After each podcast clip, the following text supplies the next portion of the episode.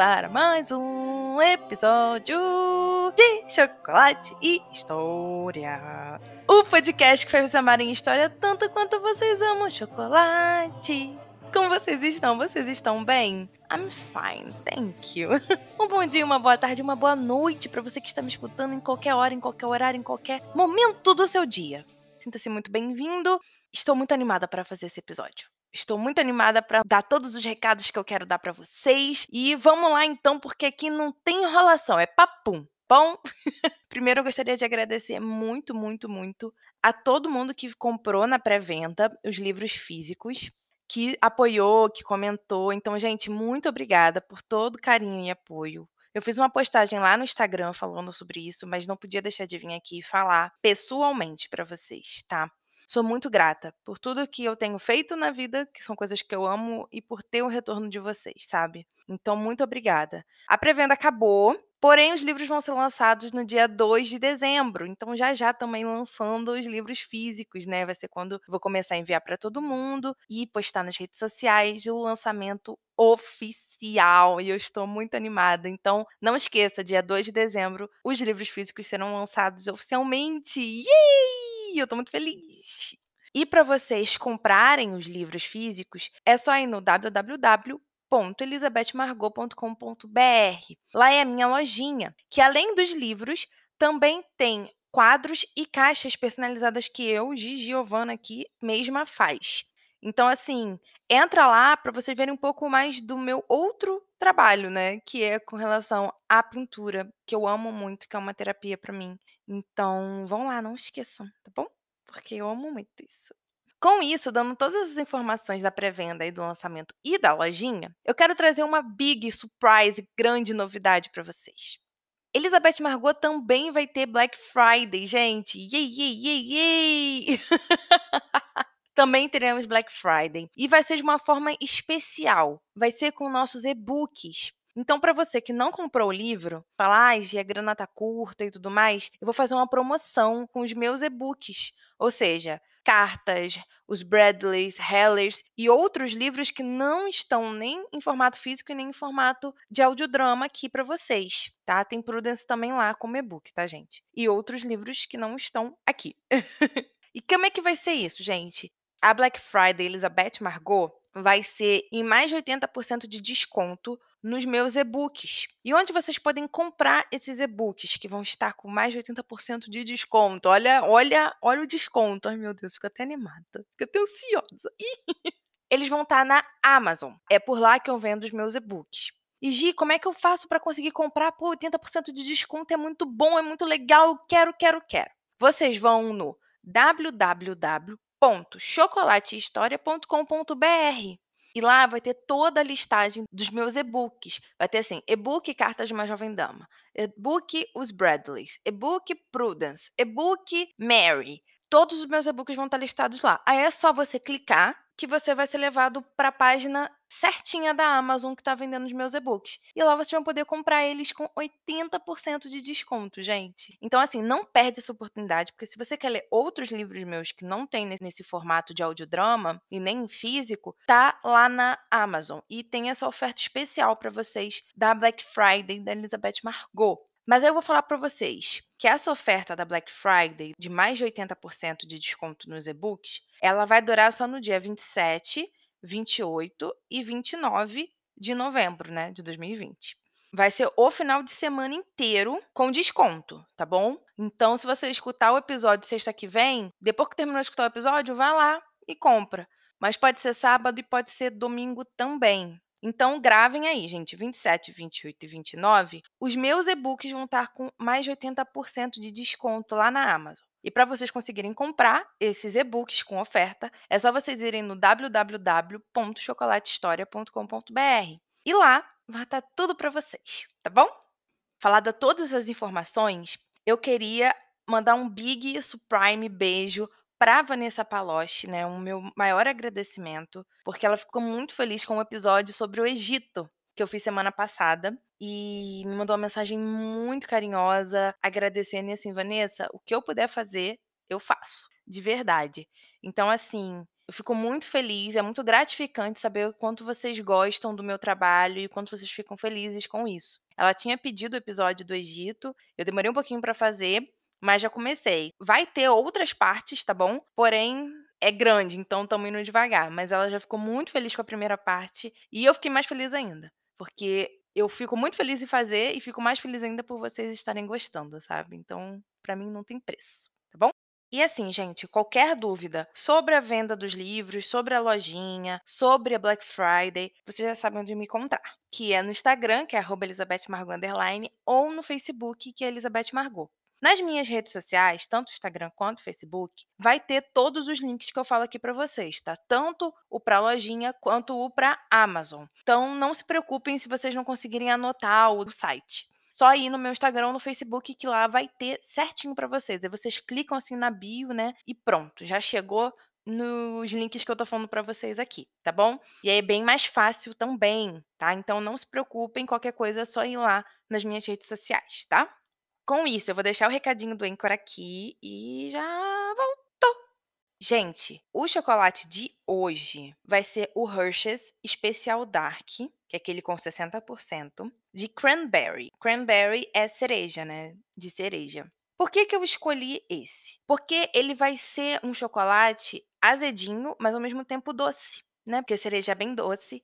E eu quis trazer essa dualidade aqui para vocês, porque eu acho que a história de vida dela, do nosso assunto de hoje, casa muito bem com isso. Porque ela teve uma vida doce, mas ela também teve pontos de amargo na vida, sabe? Então eu quis mesclar esses dois. E como que eu fiz isso? trazendo para vocês esse chocolate da Hershey's, especial Dark de 60% com cereja. Eu acho que vai trazer muito o que que a gente procura para falar da vida dela, né, da nossa personagem de hoje, né, do nosso assunto de hoje. Que é ninguém mais, ninguém menos do que Isabel. Isabel, que vai ser filha de Isabel I de Castela e de Fernando II de Aragão. Ela é a primogênita do nosso casal Castela e Aragão. Então é sobre isso que nós vamos conversar hoje, sobre Isabel. Vamos lá. A Isabel, ela vai levar o mesmo nome da mãe. Ela vai nascer no dia 2 de outubro de 1470.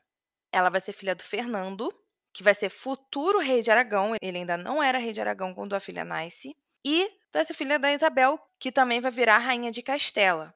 Os pais dela, né, tanto Fernando quanto a Isabel, não são reis ainda, tá bom? Isso nos mostra que o quê? Que a nossa pequena Isabel, ela vai nascer ainda no reinado do tio dela, Henrique IV de Castela.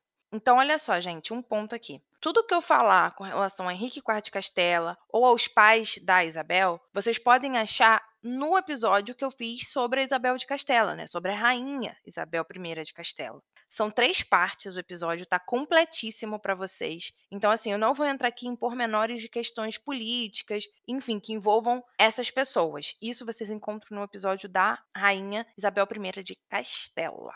Então é isso. Seguindo que acontece? Como a nossa Isabel era a criança mais velha do casal, né, do Fernando e da nossa outra Isabel, ela vai se tornar a herdeira presuntiva do trono da mãe e vai ser jurada como herdeira, ou seja, ela além de ser a presuntiva, ou seja, que é a que possivelmente vai subir ao trono, ela tem esse juramento que oficializa e legitima, né, de forma mais concreta, essa legitimidade dela de virar herdeira da mãe.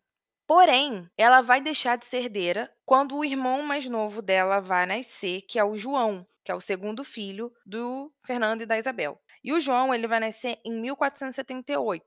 Então, o que a gente vê? A gente vê que a nossa Isabel, ela nasceu em 1470. Então, ela vai ficar durante oito anos como herdeira presuntiva.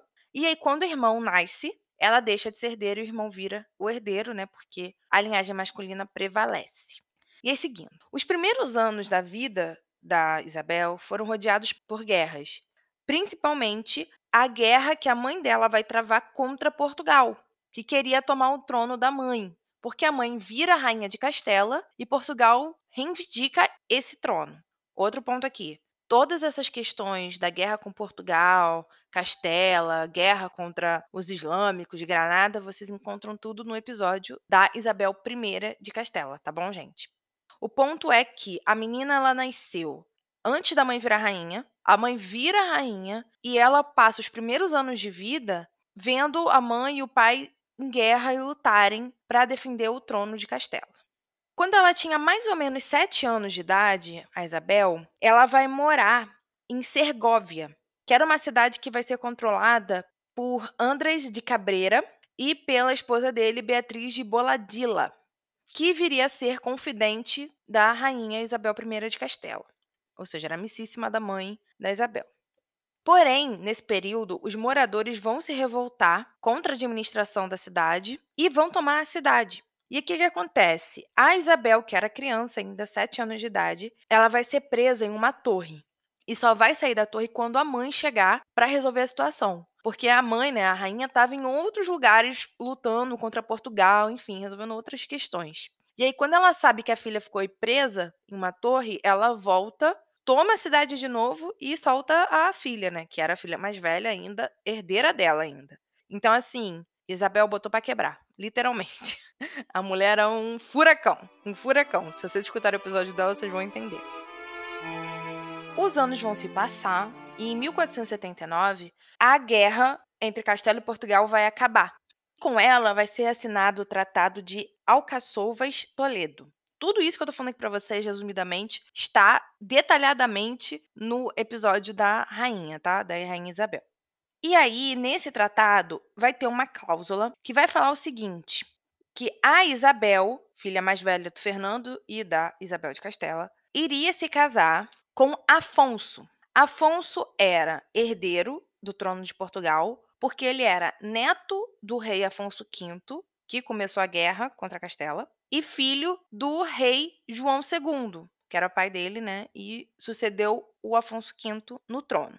Então ele era herdeiro de Portugal e a ideia era casar Isabel com ele. Nisso, o Afonso era cinco anos mais novo que a Isabel. E com esse acordo de casamento, o Fernando e a Isabel, né, rainha de Castela, deveriam pagar um dote para Portugal, tanto por causa do casamento quanto pelas despesas que Portugal teve na guerra. Então, Castela tinha que pagar um dote gordíssimo a Portugal. E a Isabel deveria ir morar em Portugal como garantia de que essa parte do acordo e as outras mais também fosse ser cumprida. E ela vai morar em Portugal em 1480. Ela vai morar junto com o noivo, que era cinco anos mais novo, ou seja, ela tinha 10 anos e o menino tinha 5. E eles vão morar com a avó do menino. E ela vai ficar dois anos lá, em Portugal. Mas depois ela volta para ficar com os pais. E aí o que é interessante é que quando ela volta para ficar com os pais, a Isabel ela vai passar boa parte desse período, né, dessa juventude dela, em campanhas de guerra, tanto com a Isabel quanto com o Fernando, porque os pais ficavam em guerra. Eles iam para campo de batalha e levavam os filhos também. Mas aí cada filho a gente conta a história, né? Aqui a questão é que a menina morou em Portugal, mas volta e passa a participar das campanhas que o pai e a mãe estavam fazendo em guerra. Porque a gente não pode esquecer que tem a Guerra de Granada. Mas, novamente, não vou me adentrar aqui. Aí vamos falar do casamento da Isabel. O casamento entre ela e o Afonso vai ocorrer só em 1490 e vai ser feito por procuração lá em Servilha. Aí, no dia 19 de novembro, ela vai chegar em Portugal e vai ser recebida pelo tio do Afonso, Miguel. E só no dia 22 de novembro que eles vão se encontrar, né? O Afonso e a Isabel vão se encontrar, e aí, de fato, como marido e mulher. No dia 23, ela vai conhecer a sogra, a rainha Eleonor, e vai ser nesse dia que o casamento vai ser ratificado em Évora. Porque, assim, tem um acordo e depois se ratifica, né? Se confirma esse acordo. E vai ser aí que o casamento vai ser ratificado e eles vão ser oficialmente casados.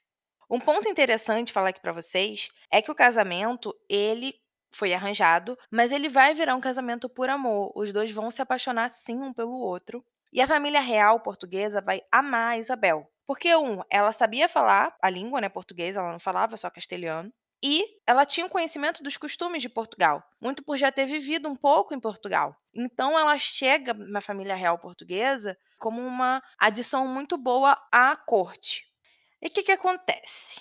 No dia 13 de julho de 1491, menos de um ano do casamento, o Afonso vai morrer em um acidente de equitação com cavalo, tá? Eu não sei se é o cavalo vai cair em cima dele é, ou vai arrastar ele. Eu li essas duas versões. O ponto é que ele vai morrer assim, novíssimo. E aí o que, que vai acontecer? A Isabel, viúva, pega e volta para a Espanha logo após o acontecimento. E nisso ela vai ficar profundamente triste, porque ela de fato amava o Afonso e ele de fato amava ela. E o casamento tinha sido muito curto. Aí o que, que acontece? Quando ela volta para os pais, né, para Castelo e Aragão, que a gente pode chamar aqui de Espanha, a Isabel vai ficar muito mais devota à religião. E ela vai passar a se autoflagelar e a passar fome, né, a passar períodos muito grandes em jejum. Isso foi a forma que ela encontrou para poder viver o luto pelo falecido marido, né, pelo Afonso. E isso são práticas que ela vai manter durante toda a vida dela, voltado sempre para o luto do marido dela, falecido Afonso. Mas o que, que acontece, gente? Em 1495, o Manuel, que é tio do Afonso, aquele que recebeu ela em Portugal, vai subir ao trono de Portugal como Manuel I de Portugal. Gente, tudo isso que eu tô falando aqui, do porquê que o Manuel vira rei de Portugal, se ele era o tio do Afonso e tudo mais, tá no episódio da União Ibérica pelo lado português. E também temos o episódio da União Ibérica pelo lado espanhol, que é a árvore genealógica de ambos os lados para se chegar à União Ibérica, para ver como que geneticamente, né, por descendência, enfim, laços familiares, ocorre-se a União Ibérica tá bom? São episódios muito legais. Então, se vocês quiserem escutar para se aprofundar um pouco mais na questão da União Ibérica, eles são bons. E lá eu cito Manuel e explico um pouco mais sobre a situação dele, tá bom? Então vamos seguindo. Ele vai subir ao trono em 1495 e vai pedir a mão da Isabel. Porém, o casamento só iria acontecer, ele só iria receber a mão da Isabel em casamento se ele expulsasse os judeus de Portugal.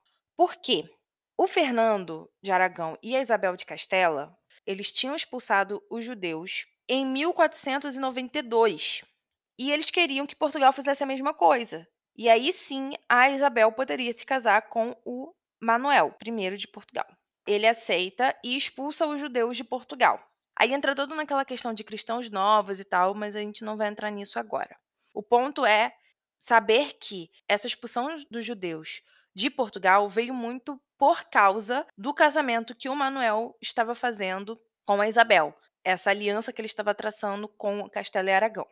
Então vamos lá. Eles vão se casar, sim, em setembro de 1497, ou seja, dois anos depois do Manuel ter subido ao trono.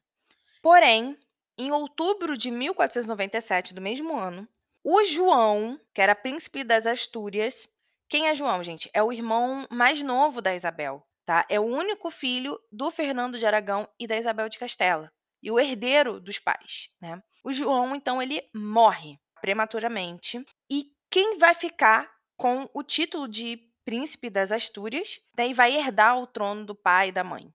Isabel, porque ela era a filha mais velha.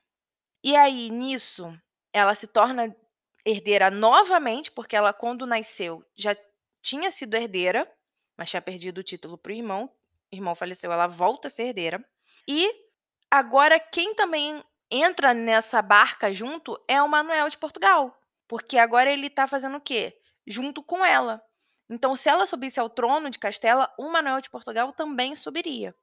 Então, a Isabel vira princesa das Astúrias, herdeira de Castela. Um ponto importante aqui é que, como eu já falei para vocês em 300 outros episódios sobre a Espanha, Castela e Aragão eram reinos separados. Ocorreu uma união da coroa, mas não uma união dos reinos, tá bom? Então, Aragão e Castela tinham assuntos políticos e econômicos independentes um do outro. Com isso, quando eu falo para vocês que a Isabel vira herdeira e princesa das Astúrias, eu estou falando unicamente de Castela.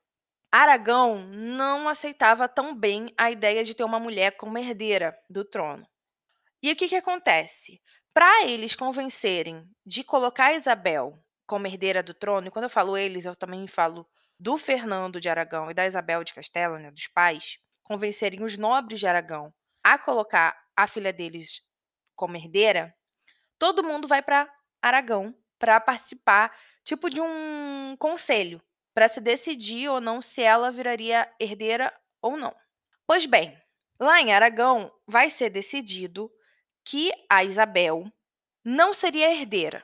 Porém, se ela tivesse um menino, um filho, um homem, esse menino herdaria tudo. É isso que vai ficar resolvido em Aragão.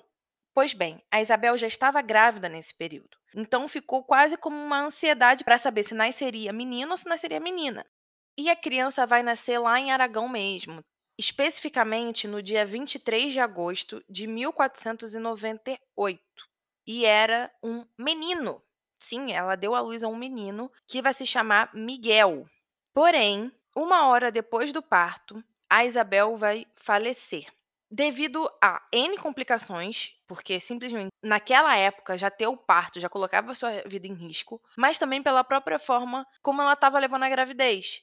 Como eu já disse mais cedo, ela se autoflagelava, ela ficava em jejum por muito tempo, ela estava viajando muito, e isso podia adiantar sim o parto, porque não eram viagens tranquilas, eram em carruagens, era a base de cavalo e estrada que era de terra. Então, assim, tudo isso pode ter concretizado o fato dela ter ficado mais fraca e, tendo o filho, veio a falecer. Aqui que acontece? A Isabel ela vai ser enterrada vestida de freira, foi um pedido dela, ser enterrada vestida de freira, e vai ser enterrada no convento de Santa Isabel, lá em Toledo. E tá lá até hoje. A mãe dela, né, Isabel I de Castela, chegou a pedir para que quando morresse, trouxessem a filha junto para o mesmo lugar onde ela estava enterrada, a filha mais velha, porém não foi realizado esse pedido da Isabel de Castela. Então as duas Isabéis continuam enterradas separadamente. E aí, aproveitando que a gente está falando aqui, vamos falar desse filho da Isabel com o Manuel I, né? Um menino chamado Miguel. Nós podemos chamá-lo de Miguel da Paz. E com a morte da mãe dele, o Miguel recém-nascido vai se tornar príncipe das Astúrias, príncipe de Portugal e príncipe de Girona. Isso aqui nos diz o seguinte: o menino era herdeiro de Castela, herdeiro de Portugal e herdeiro de Aragão. Com ele, todas as coroas da Península Ibérica se uniriam em uma coisa só. Ou seja, a união da Península Ibérica que a gente viu lá em outros episódios, que eu mostrei para vocês toda a árvore genealógica, teria acontecido aqui, se não fosse a morte dele. O Miguel, ele vai morrer no dia 19 de julho de 1500. Ou seja, ele vai ter quase dois aninhos de vida. Ele vai morrer nos braços da avó materna, né, da Isabel I de Castela.